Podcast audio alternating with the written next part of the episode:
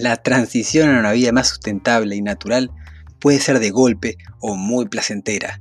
Este podcast tiene como objetivo principal ayudarte e inspirarte a diseñar tu vida para que puedas disfrutar del proceso. Bienvenidos a Aventura Permacultura.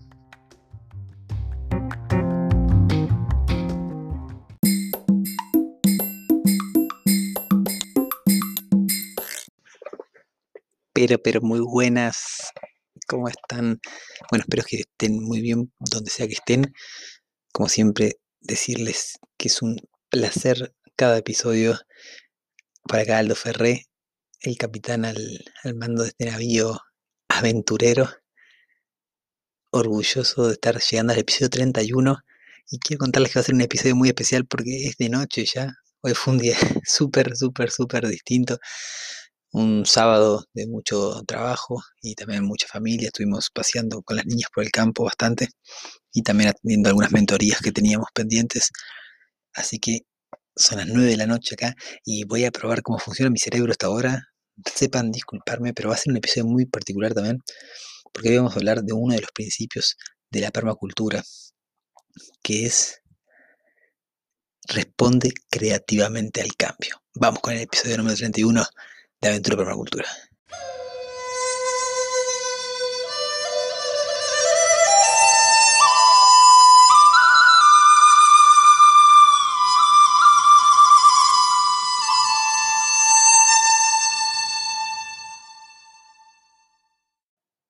Estábamos así como en principios de marzo de este año, año 2020, y hemos hecho un plan súper con Nati. Por primera vez las niñas después de cinco años de, una paternidad, una maternidad con una intensidad, bueno, ahí ya saben quiénes son papás y mamás, la intensidad que tienen estos primeros años, sobre todo así como entre el 0 y el 3, uff, y, cuando por, por duplicado, sepan que es una intensidad alta.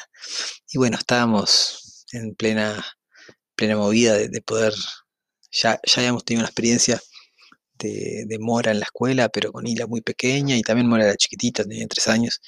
Entonces, de alguna manera también habíamos tenido un respiro que había sido sobre todo para que Hila tuviese su espacio de, poder explorarse un poco más en, su individualidad, porque esa Hila se ponía en horizontal para aprender a gatear y Mora siempre le hacía alguna bandideada o alguna alguna pequeña trampa para, bueno, cobrarle que dejó de ser hija única, básicamente.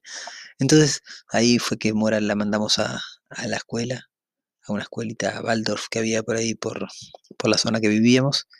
Así que bueno, empezó a ir y le costaba bastante quedarse, pero igual se quedaba, casi nunca hacía mucha, mucha resistencia. Fue unos meses hasta que llegó el verano. Y bueno, y después le costó mucho arrancar. Esto fue el año pasado, antes de entrar, antes de mudarnos para, para la zona que nos mudamos ahora al campo. Eh, intentamos ahí en, a principio de año que vaya y no, no enganchó. Bueno, después desencadenó todo el, toda la movida de la mudanza, etcétera. Así que veníamos como, esos meses fueron de mucha intensidad, como entre marzo y, y bueno, marzo y julio de, no poder trabajar casi porque por las elecciones que habíamos hecho estábamos también un poco presos de nuestras elecciones, ¿verdad? Y no estábamos pudiendo ver ahí cómo, cómo organizarnos, estábamos como bien con muchas dificultades en, en la gestión de nuestro tiempo. Cuestión que de todas maneras igual teníamos nuestras nuestras salidas como para poder laburar, hacer ferias. Perdonen que la voz la tengo un poquito por la hora. Eh, estuve hablando mucho en el día. Cuestión que cuando nos mudamos para acá, nos mudamos para acá básicamente porque había una escuela que estaba muy, muy hermosa la propuesta y sabíamos que bueno, que Hila iba a poder entrar a la escuela porque ella, ella iba a cumplir los tres años antes de, de que comiencen las clases y bueno, en esta escuela lo ideal es que entren con tres. Nosotros también queríamos que entre mínimo, o sea, sí, mínimo con tres años. Antes de los tres años no nos parecía un tiempo para mandarla a ningún lado. Así que bueno, y la cumplió tres años. Imagínense cómo estábamos nosotros de, después de cinco años y, seis meses, íbamos a poder tener cuatro o cinco horas para, nosotros, para, para poder dedicarles a nuestros proyectos laborales, para poder estudiar nuevas cosas, para poder, bueno, desde nosotros dedicarnos tiempo para nosotros. Yo tenía muchas ganas de entrenar, de poder, bueno, también descansar un poco, hacer cosas que tenga ganas, ¿verdad? Ya saben. Y, en ese momento que estaban por empezar, bueno, empezamos con la adaptación, primero el primer día, 10 minutos, y la Mora ya había ido el año, el año pasado, había ido unos meses, entonces ya estaba adaptada, ya le encantaba su escuela y no tenía ningún problema. Así que primera semana de marzo o segunda semana de marzo arranca la adaptación, lunes 10 minutos, divino, martes 20 minutos, en realidad el lunes se quedó en vez de 10 minutos, se quedó como media hora, éramos unos cuantos padres que estábamos en la puerta. Y, era una escuela en la que ya conocía a muchas de las personas, no era una escuela que, que Ila estaba llegando nueva, sino que ya veníamos hace seis meses viviendo en este barrio, en este contexto comunitario, rural, que bueno, ya venía seis meses jugando con la mayoría de los niños, conociendo también a las maestras, a cocineras, todo el, a todo el equipo. Y bueno, en eso segundo día también bárbaro, así una adaptación preciosa estaba haciendo, se quedaba contenta, se salía de la escuela contenta, ya el tercer o cuarto día se quedó a comer y ya terminó la semana esa y a la otra semana creo que fue un día más que salió un poquito antes y después ya estaba haciendo horario completo. Completó esa semana, o sea, segunda semana, horario completo, y era como, wow, yo no sabía dónde meterme ya de, tanto tiempo que tenía como sin tener que preocuparme porque una niña no se cayera o no, o que esté eh, comiendo o, o, al baño, ¿no? O calzada, que no se enfríe. Era, bueno, empezar a organizarse que básicamente nosotros lo que teníamos que organizar era la obra y el trabajo, porque ya estaba la obra de, la casa empezada, estábamos empezando ya, básicamente ya teníamos las patas, las patas de los de la estructura y bueno, estábamos haciendo, terminando de hacer un poco una parte de las patas de la estructura, una parte del cimiento y para arrancar con, con el resto de la estructura en esa semana. Cuestión que esa semana ahí, de, fíjense que yo les dije a principio de marzo, pasaron dos semanas y el 20 de marzo se desata todo este Baracatún, 20, 22 de marzo, 24 de marzo, no recuerdo cuándo fue, esta emergencia sanitaria. Cuestión, la escuela se suspende. Imagínense lo que fue, o sea, les juro que fue letal. Y quiero que sepan algo, un spoiler, ¿verdad? Esta escuela es una escuela rural, así que es una escuela bastante peculiar. Es una escuela que imagínense ahora está abriendo el liceo, Liceo Montessori, está abriendo un liceo totalmente impresionante, basado en proyectos, o sea, eso va a ser una fiesta. Pero más allá de eso, es una escuela que, que ya, o sea, no me acuerdo desde cuándo, pero fue, debe, debe haber sido de las escuelas que menos afectadas fue por toda esta emergencia sanitaria porque lo cierto es que ya las niñas hace, rato están haciendo tiempo completo, hace rato que ya están yendo, o sea, tiempo completo le hablo a las 5 horas que están de 10 a 3 de la tarde, pero están yendo todo el horario, están yendo, habilitaron el comedor, etcétera. Entonces, en realidad, sé que somos unos privilegiados por cómo se siguió, pero en ese momento, que es marzo, y venía, tuvimos dos semanas de, de una semana de adaptación, que en realidad tuvimos que tener quedarnos ahí todo el tiempo, esperando para que salga. Y otra semana de, bueno, que sí, que no, como que iba un poquito y ya había que ir a buscarla, ¿no? Y bueno, esa semana de trabajo y de organizar un poco la obra. Cuestión que cuando estábamos pudiendo empezar la obra, sí, también Nati pudiendo trabajar un poco más, ¡boom! Pandemia. Cualquier cosa. Imagínense, Cuestión que en ese momento fue como, me acuerdo que a los dos, tres días que, empezó todo esto, que bueno, se suspendió la escuela, hay que, que adaptarse, ¿qué hacemos? Papá, yo ya había arrancado la obra, tenía un equipo, un equipo viviendo acá en la, en la obra, más, más mi vecino Miguel, el maestro constructor que nos ayudó en, en el proceso, ya estaba avisado, ya estaba el material acá, todo, o sea que había que, había que darle. Nosotros teníamos una fecha de salida de la casa que estábamos, o sea que no había, no había tiempo que perder. Así que un día yo estaba, me acuerdo, en el baño, en el baño seco, algún día les voy a contar del baño, del baño seco para que se difunda mucho más el baño seco, pero estaba en el baño seco y de repente le digo, le digo a Nati, le, le pego un grito así, le digo, amor, ¿sabes qué? Imagínate que dentro de... Imagínate que esta pandemia recién había empezado. No habían, no sé, capaz que habían, no sé, de mil, mil y pico de muertos en, en Europa, o no sé cuántos muertos, o sea, habían pocos muertos. Y, y en ese momento fue como, imagínate que esto pase a la historia, así como la pandemia del 2020, que murieron millones y millones de personas. Y, y, y me voy a preguntar, me van a preguntar a mí dentro de 30 años, ¿y vos qué hiciste durante, sobre, primero que sobreviviste, porque yo sabía que iba a sobrevivir. Y segundo, ¿y qué hiciste durante la pandemia? Y les voy a responder, yo me hice la casa. Y recuerdo que en ese momento fue, por eso estoy hablando de responder creativamente el cambio, recuerdo que en ese momento dije, yo voy a aprovechar esta pandemia para hacernos la casa. Ya la, la íbamos a hacer igual, pero seguramente capaz que demorábamos más, capaz que nos dispersábamos más, porque al tener el tiempo a favor, ¿no? Como no tener la, intensidad de, las niñas. Entonces, ¿qué hicimos? Está, no hay escuela.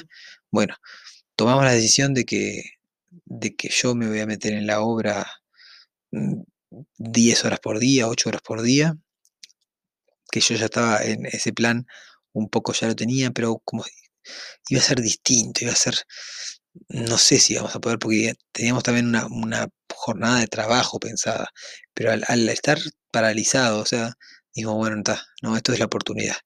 Y no sé por qué tomamos esa decisión, pero fue la mejor que pudimos tomar. Yo me metí de cabeza a la obra y, y, y pude descubrir un montón de, de cosas que, que, me mostró la obra a mí como, como hombre, ¿verdad? Como, como artesano, como como diseñador, como permacultor, como constructor, bueno, la verdad que, que fue un acierto bien grande. Y, este, este principio, lo quiero que, que se lo... Mi suegro dice, a veces se gana y a veces se aprende. Y en, y en eso, la permacultura también hay un, principio, un proverbio, así que dice, la, la el problema es la solución. O sea, también en el mundo de, del marketing he escuchado del marketing digital, que es un mundo en el que yo también estoy vinculado.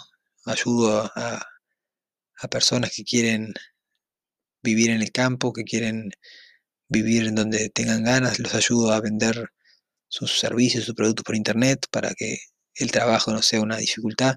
Entonces en ese mundo también muchas veces se dice como, he escuchado la frase, el obstáculo es el camino y que, que me, coincidió con la permacultura y me encantó esa frase, ¿no? Como que el obstáculo es el camino.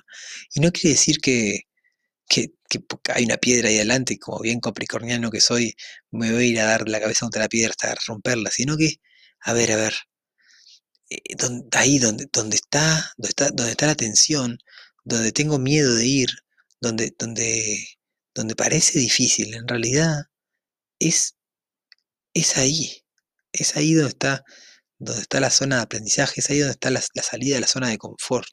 Y en estos años me, me he dado cuenta que, que la mayor riqueza es, es, desafiar esa zona de confort todo el tiempo. Bueno, a veces es intenso, sí, todo el tiempo, pero, pero saber, saber, saber cuándo hacerlo.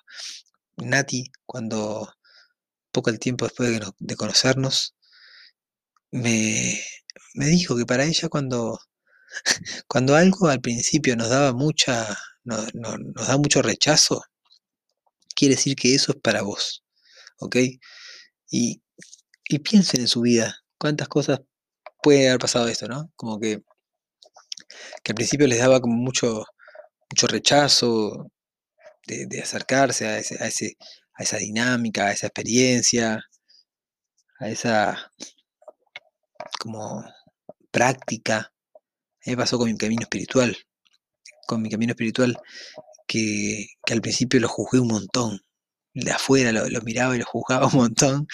Y una vez que, una vez que me abrí, a través de unos libros que, que leí, eh, les recomiendo mucho de Robert Fisher, El Caballero de la Armadura Oxidada. Para quien no lo leyó nunca, es un, un ida y vuelta ese libro. Y en ese momento de mi vida estaba bastante cerrado a, darme cuenta que, estaba dentro de una gran armadura que me había creado, que me había construido para protegerme, me llegó ese libro y me lo leí, me acuerdo, es finito, me lo leí, es una novela aparte, entonces es divertido y todo. Te lo lees en dos horas, si, si, si te enchufas, si, si, te, si te identificás, te lo lees en dos horas. Y ahí ese libro me lo leí y recuerdo que, y, y, al toque agarré otro librito que había ahí, que también era finito, que se llama Conversaciones con una mariposa, de Alejandro Spachenberg, y también me lo leí, me lo leí en, en dos, tres horas, me leí ese libro, rum. Y ahí fue que me, me abría a experimentar el camino de los hijos de la tierra, el camino espiritual, uno de los caminos espirituales que, que estoy en esta experiencia transitando. Y, y la verdad que esa frase, ¿no? Del obstáculo es el camino.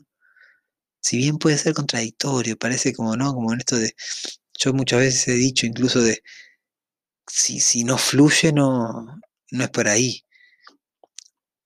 Pero una vez que vemos que el obstáculo es el camino y que, y que, que nos ponemos en ese camino, ahí fluye.